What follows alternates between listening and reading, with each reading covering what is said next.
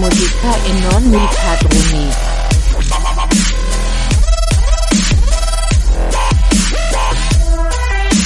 E fare musica. Pa pa pa. Re musica.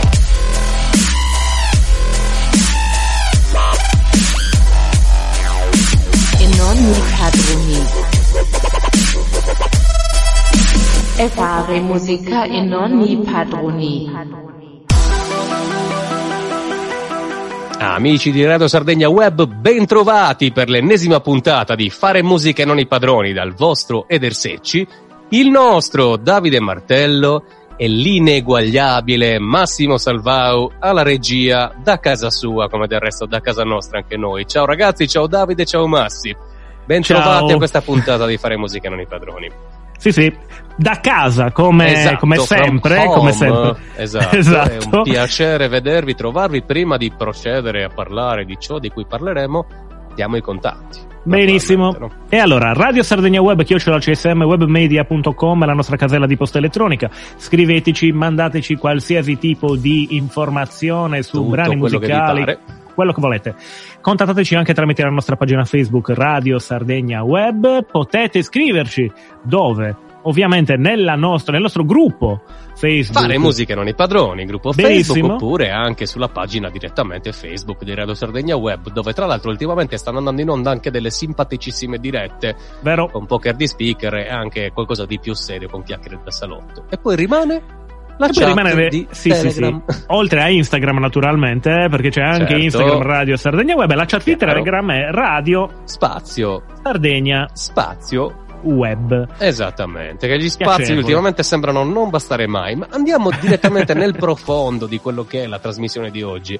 Settimana scorsa abbiamo avuto Patrick Azzori come ospite, stiamo cercando tramite la tecnologia streaming e di collegamento a distanza di portare più ospiti tra noi. Oggi abbiamo voluto fare un'altra puntata tra noi e noi dove io e il qui presente carissimo Davide Martello parleremo Quasi di- presente qui, quasi. Esatto, Presente virtualmente presente, Eh, ma Davide sì. Martello parleremo di cinema e musica e musica e cinema, ovvero quali canzoni hanno reso celebri certe pellicole e quali pellicole hanno reso celebri certe canzoni. Ovviamente ci scusiamo già in anticipo per tanti pezzi che rimarranno fuori dalla nostra disamina. Purtroppo. Però, esatto, abbiamo a insomma, disposizione sei pezzi da mettere, abbiamo cercato di fare un po' il- del nostro meglio, diciamo, no? Sì, Eh, poi partiremo da lontano anche, quindi Sì, giusto per farvi sì, capire sì, la nostra ricerca da dove è partita. Ma non Esattamente, svegliamo troppo. esattamente. Eh, Davide, a te eh, diciamo la, la prima parola su la prima pietra su cui edificare questo tempio che ci stiamo accingendo a costruire.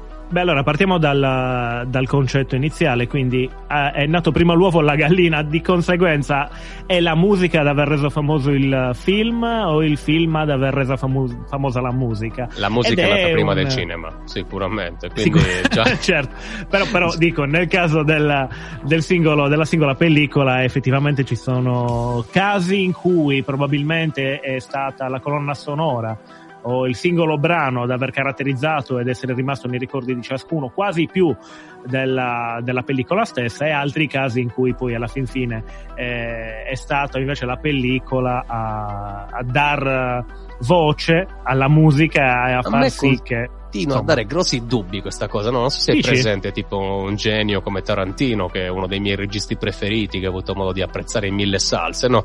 Il suo Mhm. primo film, Le Iene, realizzato con, non dico i mezzi di fortuna che abbiamo ora noi per trasmettere, ma è stato girato tipo in quattro ambienti, di cui uno addirittura di proprietà di Harvey Keitel, che oltre ad essere uno dei, proie- dei pro- dei- degli attori era anche uno dei produttori, no?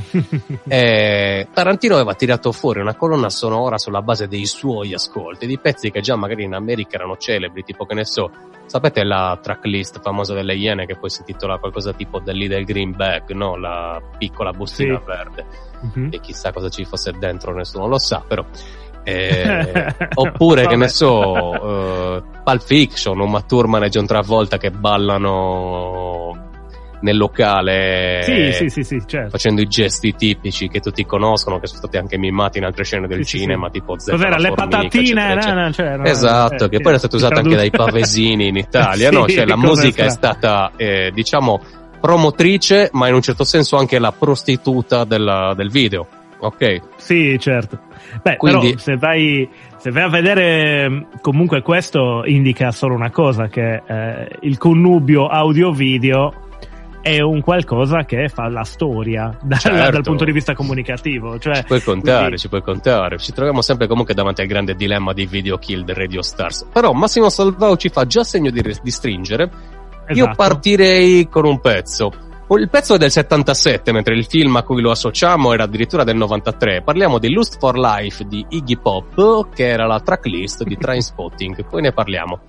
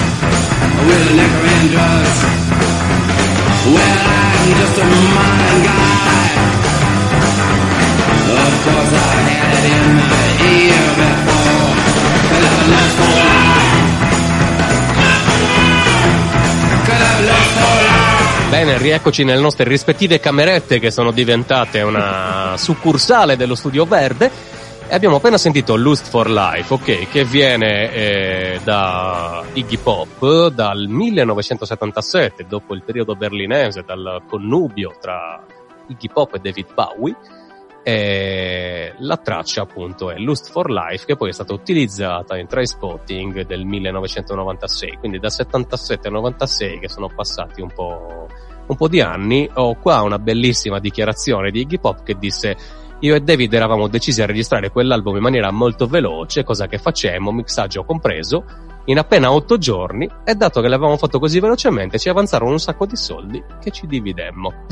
ok, quindi certo. bellissimo poi il fatto che dopo anni è stato recuperato come tracklist di, di un grandissimo film che è Trainspotting eh, ed è lì. È bello leggere anche il testo di Lust for Life che sembra scritto e tratto da un romanzo di Irvin Welsh, che è l'ispiratore di Trainspotting, quindi qua non saprei dire chi ha reso famoso chi, secondo me si sono fatti fatti, luci è a proprio vicenda. il termine, proprio si sono fatti. Eh, molto probabile, molto sì, probabile. vabbè, poi te, te, tenendo conto anche di Trainspotting, la faccenda è molto simile alla realtà. Beh, no, allora, ehm, Trainspotting ha diverse, diversi momenti memorabili, quindi diciamo che la musica fa da contorno a elementi scioccanti eh, legati al film. Quindi forse, forse credo che il film stesso in questo caso abbia trainato eh, e si sia attorniato di musiche che potessero dare ancora più enfasi a già una storia. Esatto, questo è il discorso. Per esempio, se tu prendi la scena famosa dell'overdose di Mark Renton quando sprofonda nel tappeto, no, sotto c'è, sì, sì. se non erro, Perfect Day sì, che è già un pezzo di Lou Reed che esiste da 16 miliardi di anni prima e aveva già più o luce meno propria. Da, da, quando aveva già 99 anni Lou Reed. e col film ha recuperato il lustro, un po' di smalto rispetto a quello che magari poteva aver perso e che secondo me non ha perso. Quindi bel connubio questo della, della musica e del cinema, no Davide? Cioè, eh, mi viene sempre in mente quella famosa frase video kill del Radio Stars, no? Sì, ne dicevamo, eh. dicevamo prima del brano. Eh, eh che mh, è vero, mh, sotto certi punti di vista è vero. Eh, ieri stavo, adesso tra, cambio un attimo argomento, però poi ritorniamo subito alla, alla faccenda.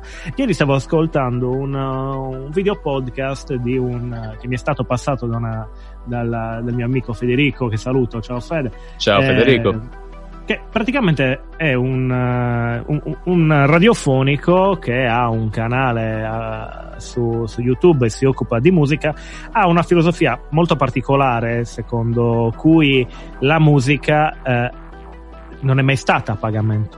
La musica è, lo è divenuta dopo con uh, il, uh, il, voler vendere per forza eh, delle produzioni allucinanti, quindi con la nascita dei supporti di riproduzione, ma la musica di per sé è sempre stata legata al mecenatismo.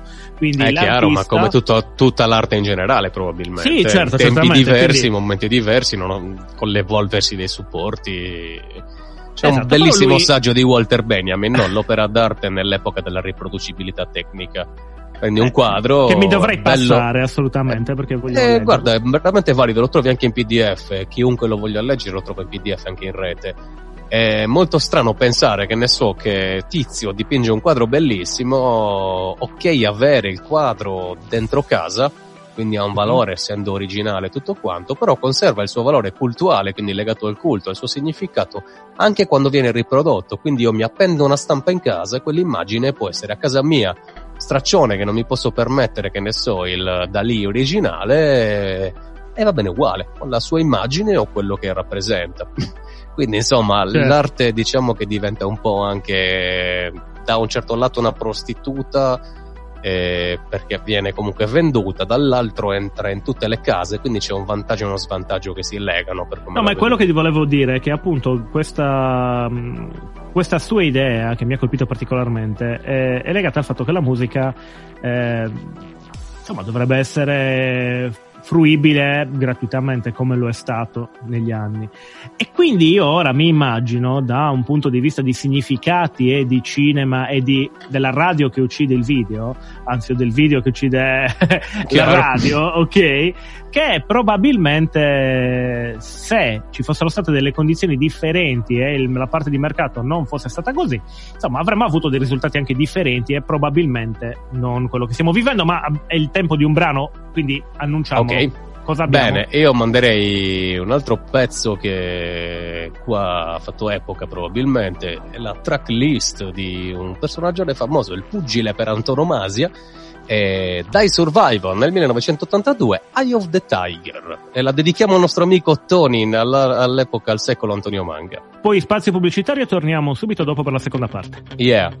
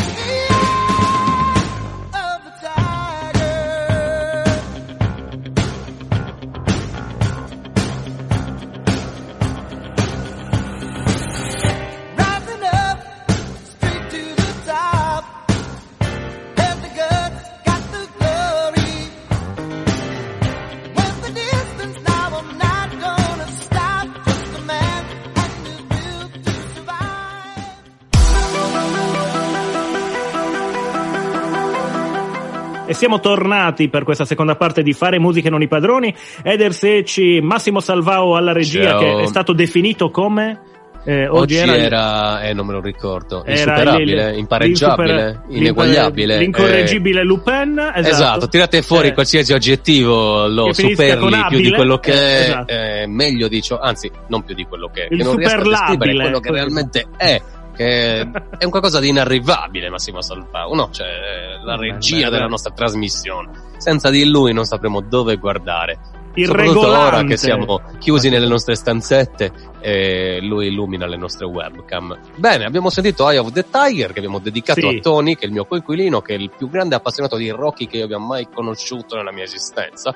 E oggi a pranzo mi ha detto, senti se non mettete Eye of the Tiger eh, io non ti parlo più. Quindi l'abbiamo messo. Ciao Tony, questa era per te e ti dirò, l'ha proposta Davide Martello, non io. Va bene. Ecco. Comunque, diciamo due cose su Eye of the Tiger perché eh, se uno parla di Rocky, ovviamente da un punto di vista di colonna sonora viene in mente per forza Eye of the Tiger, nonostante in effetti Eye of the Tiger ricada solo sul terzo episodio della saga. E quindi, Quindi- insomma, quindi, eh, in questo insomma- caso cos'è? La canzone che dà lustro al film o il film che dà lustro alla canzone? Forse non ne ho la benché minima idea. Cioè, Eh, raga, può- il film, il film ha le sue, i suoi belli attributi, belli tondi e belli gonfi e pesanti, eh, raga, quindi Allora, lo so. io ti posso dire quello che ho fatto un paio d'anni fa, no? prima ancora che esistesse Creed, eh, ossia il, la, la- la- diciamo la versione finale della, della saga, che eh, appunto ha cambiato nome con un nuovo personaggio, ma riprende lo spirito iniziale e, il, e alcuni dei personaggi, ovviamente. Mm. Quello che, che ho voluto fare, dato che insomma li ho visti pian piano, è cercare di vederli di seguito, partendo da Rocky 1 sino ad arrivare a Rocky 6 Ok. E cercare Quando è che è di cominciato a capire- diventare stucchevole? Eh, Rocky 4. Ma perché tu in tema di guerra fredda già non ce la potevi fare? No, Eh. no, più che altro perché Rocky 1 e Rocky 2 sono pressappoco gestiti nella stessa identica maniera.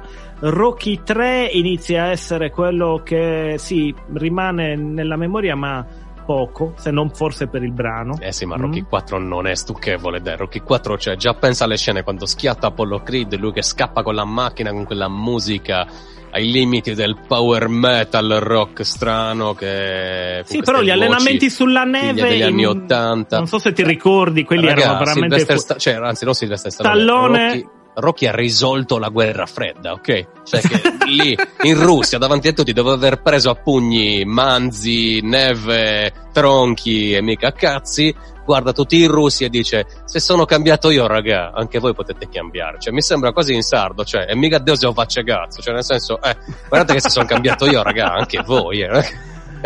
Tutto il mondo può cambiare. Esatto, Sì, c'è sì. un esempio. Io da americano, che sono quello che sono, posso cambiare. Allora la Russia dice, ma lo sapete che questo Rocky è valido? E allora lì, insomma, cambia tutto. Ok, bella una risposta da parte di Stallone alla guerra fredda. Non so perché tra non gli abbiano dato l'Oscar e non so ancora meno perché non gli abbiano dato il Nobel per questa interpretazione.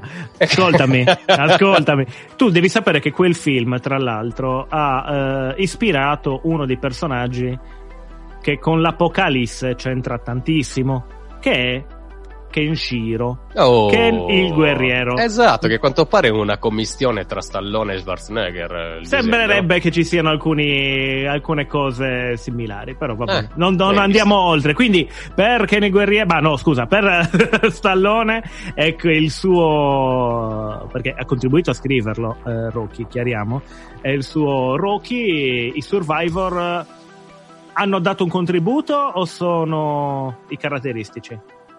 Eh, insomma, dai, raga, eh, qua io parlo da... Se fossi compositore, mi dicessero, guarda che il tuo pezzo andrà su Rocky, direi, caspiterina che risonanza. ok, Mm, quindi bene, probabilmente. bene.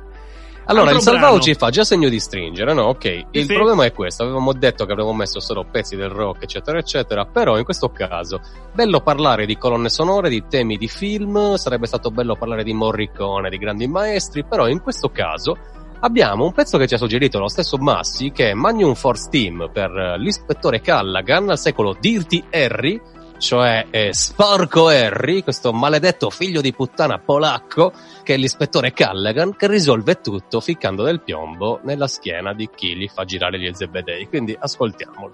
Era il 1987, se non vado errato. No, mi fanno già cenno di no, dopo ve lo dico.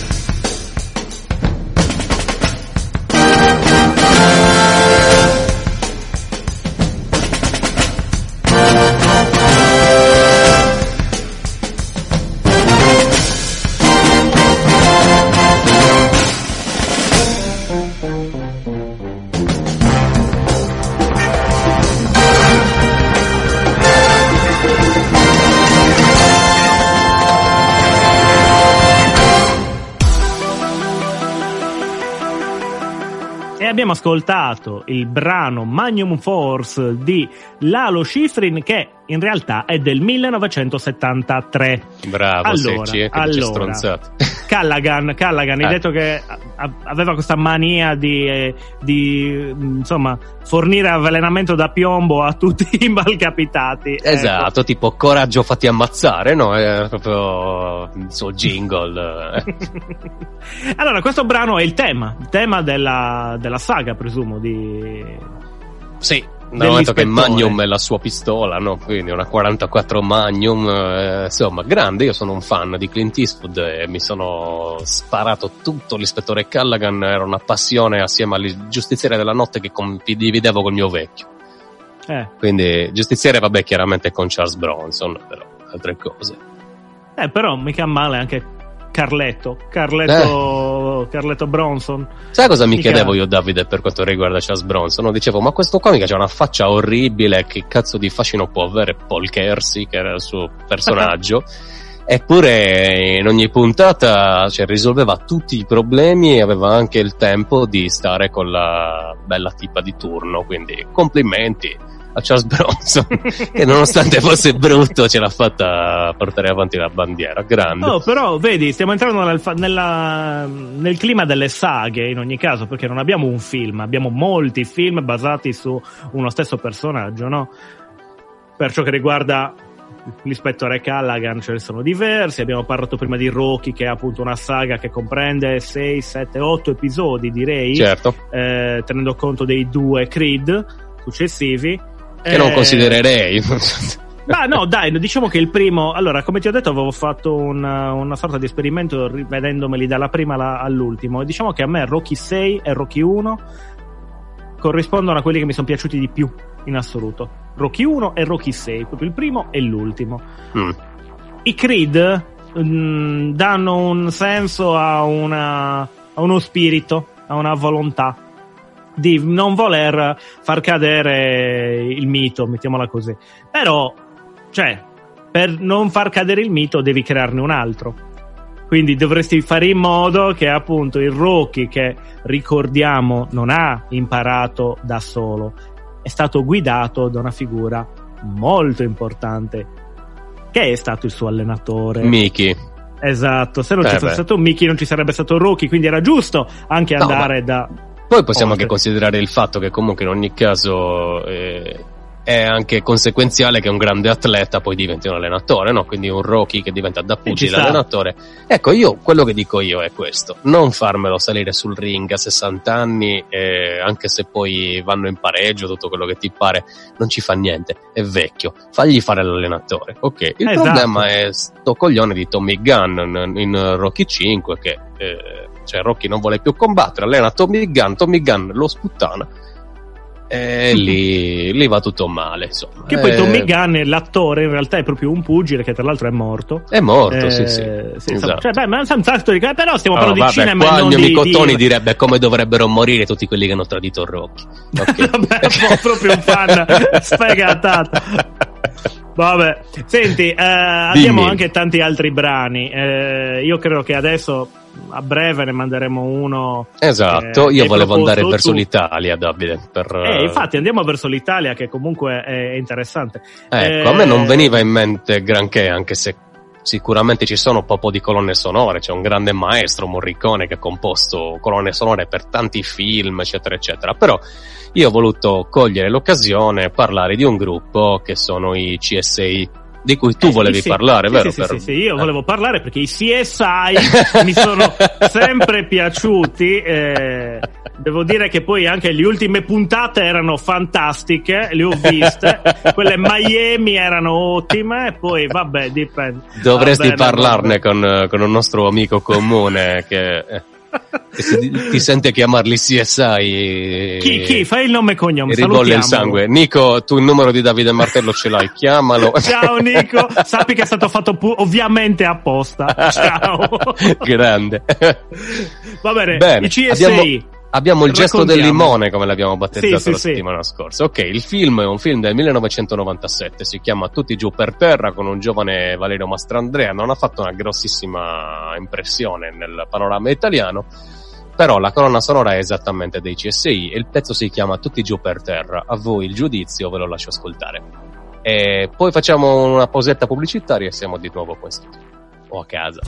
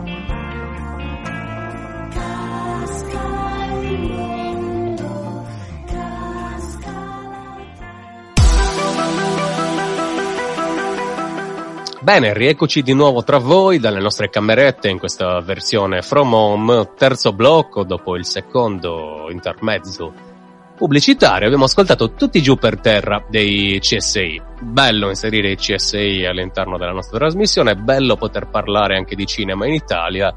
Sarebbe stato bello citare il maestro Morricone, tanti altri autori che hanno buttato dentro tantissima di quella roba, soprattutto nei poliziotteschi degli anni, degli anni 80 e 90, ok? Che ne so, già colonne sonore come quelle dei Goblin, per esempio, o, o gruppi del genere, ma eh, lì bisognerebbe dedicarci una trasmissione intera, probabilmente. Il tempo non ce l'abbiamo, quindi facciamo una, una carrellata veloce. Sì, sì. Eh, Davide, ci sei? Sì? Sì, ci sono, ci sono. Io, Ok. Guarda, eh, in questo caso purtroppo non ho visto il film, quindi o se l'ho visto adesso non riesco a associare il titolo al, al brano. Di cosa parlava tutti giù per terra? È disponibile su YouTube. Un ragazzo che ha studiato i geometri e si è laureato in, cioè si è iscritto all'università in filosofia, quindi ha dovuto pagare il gap tra l'aver fatto degli studi che di umanistico non hanno nulla e confrontarsi con eh, un corpo docente convinto di possedere chissà quale sapere elitario e lì si, sco- si- si- cioè, si- diciamo che si scorgono le differenze tra chi sono i figli dei detentori del sapere e chi sono i figli degli operai che il sapere lo vorrebbero avere, insomma è tutta una bella storia. Diciamo che eh, non è una pellicola che sicuramente arriverà nell'Olimpo del cinema, però grandiosa, bella. Tra l'altro, ripeto, lo consiglio a tutti gli ascoltatori, tutti giù per terra, lo trovate in streaming in qualsiasi piattaforma a disposizione. Eh, I CSI, quindi, da, da quello che mi sembra di capire, si sposano perfettamente con, eh, con trama, film. E quindi cosa dici? Che il film abbia avuto dei vantaggi dalla musica del gruppo? no? Io in questo caso penso proprio che il film abbia avuto dei grossi vantaggi dall'avere la colonna sonora di CSI. Sicuramente. Con questo non dico che il film fosse mediocre, per carità, però abbiamo a che fare probabilmente con quella che io ritengo la realtà musicale più elevata e che abbia raggiunto il culmine più alto negli anni 90 in Italia. E Ok. lo dico senza nessun dubbio al riguardo, almeno per quanto riguarda il settore rock, il settore da molti definito underground, insomma, comunque secondo me sono insuperati in quel periodo storico dell'Italia. E adesso è il caso di spostare un attimo l'attenzione verso quei brani musicali che con molta probabilità eh, sono stati eh, o lanciati dalla- dallo stesso film o in, in- diciamo che eh, il rapporto tra video e musica è- può essere anche considerabile forse paritario visto che in effetti eh, stiamo parlando di, di due filmoni realmente due filmoni. Eh sì, Uno- da dove vogliamo partire? Ah, partiamo dal primo che ascolteremo, quindi andiamo, andiamo verso e, e- e vi facciamo capire così che tipo di ricerca abbiamo fatto per, per questa puntata, perché sfociamo nel lontanissimo, lontanissimo 1939 Oh, e voi Gesù, direte che neanche mio padre era caspita, nato. che roba c'è nel 1939 e nel 1939 c'è un filmetto con eh, diciamo così una una persona che non si capisce come, non si capisce perché si ritrova catapultata in un mondo eh, in un universo parallelo da un ciclone. Stiamo parlando ovviamente della storia del mago di Oz, il film Esatto, che dal vede- Kansas. Esatto, che vede Julie Dorothy. Garland, Julie Ga- Ju- Judy Garland, eh, protagonista e anche cantante di quel brano che noi stiamo per mandare. Ovviamente il brano è Over the Rainbow, che fa oh, praticamente da inno di, eh, di ripresa, un, un messaggio totalmente positivo anche nella trama del film, è che lanciata in quel lontano 1939, adesso, ancora al giorno d'oggi, gode di vita propria come brano perché ci sono state innumerevoli cover di ogni tipo, di ogni spessore, di ogni genere musicale e che eh, continua a mantenere comunque, a prescindere dagli anni e, dalla, e dal genere, un messaggio decisamente positivo.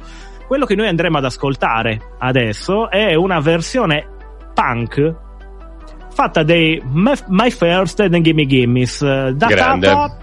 1900 60, no, 96. 96. no, 99, 1999, quindi 60 anni, scusate, sarà 6 e 9, basta che li giri. Bene. 60 anni di distanza. Buona ascolto. Grande, ascoltiamola.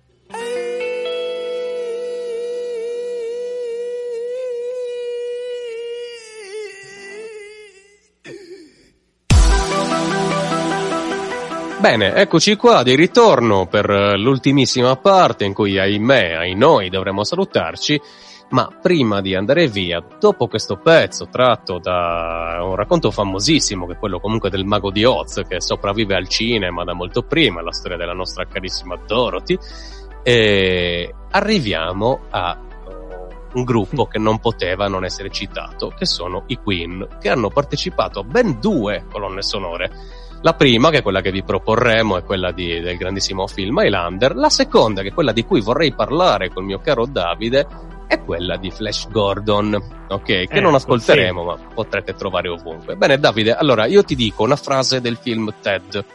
Ted è il protagonista, cioè l'orso e il suo padrone, guardano Flash Gordon e dicono è possibile che questo film sia così brutto e così bello allo stesso tempo? Ok? e quindi, allora, Esatto. film, Ma- Flash Gordon, una produzione italiana, investirono un botto di soldi, non riuscirono a... cioè se avesse, si fossero impegnati a farlo meno posticcio e, e- e tru- e truzzo, non ci sarebbero riusciti. Però tutti lo guardano, tutti lo apprezzano, soprattutto in via di questa colonna sonora, secondo, per via di questa colonna sonora, secondo me. Cosa ne pensi?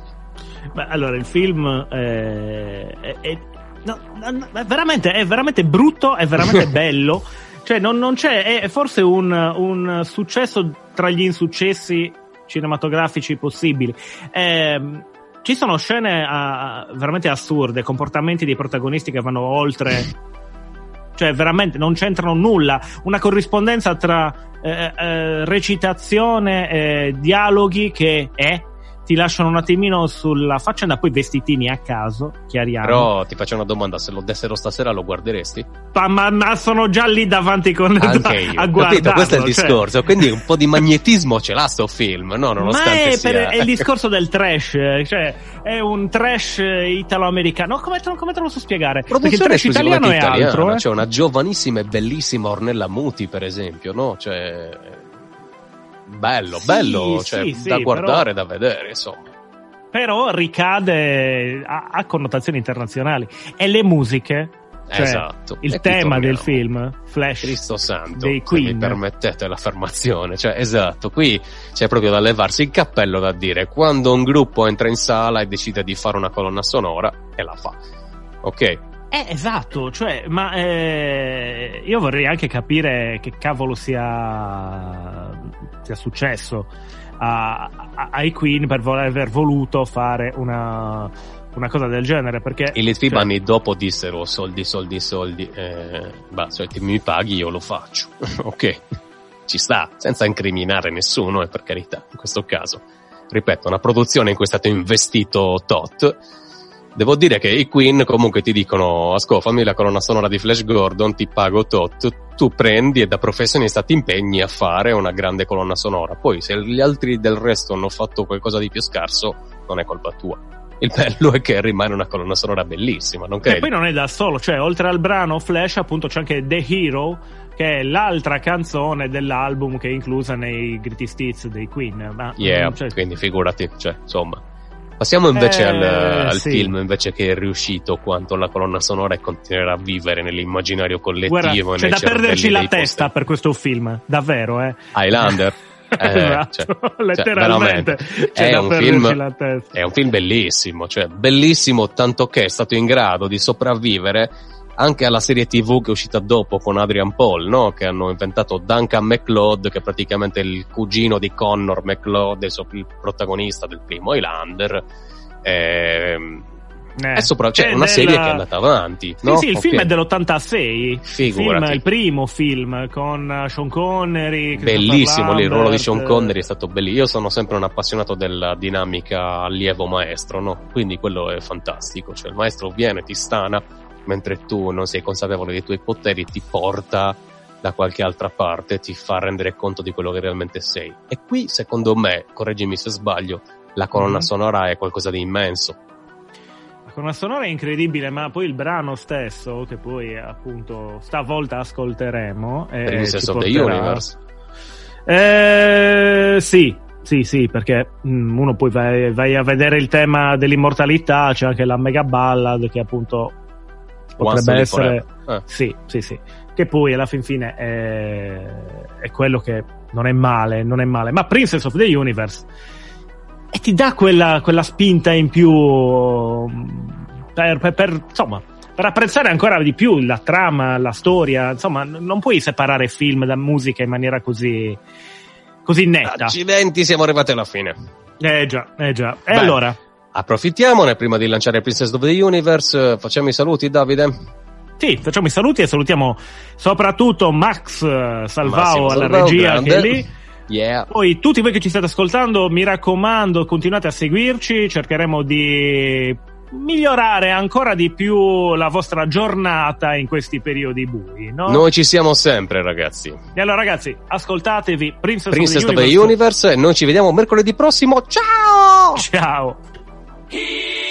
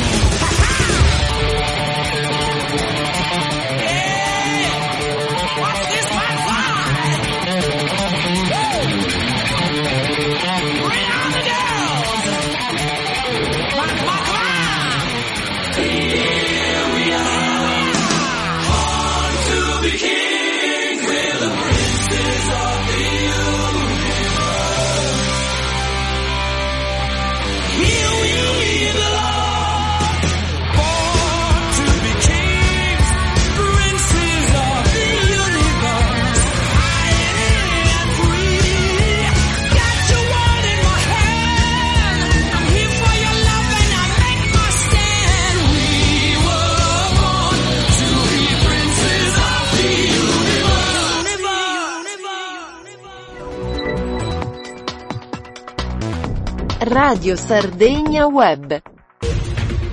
Il coronavirus non ci ha fermati. Anche da casa siamo operativi. Radio Sardegna Web è la tua radio. Ascolta i nostri programmi originali. Ascolta la nostra musica. Ogni giorno con te per offrirti sempre il meglio della nostra radio. www.radiosardegnaweb.com Noi e voi contro il virus. Io resto a casa. Ehi, ehi! Su Radio Sardegna Web c'è un programma tutto dedicato al blues, con interviste a personaggi, artisti e band del blues italiano, ma anche promozione artisti e band esteri. Tutto questo il martedì alle 22 proprio su Radio Sardegna Web. A condurlo ci sarò io, Massimo Salvao. Allora che faccio? Vi aspetto?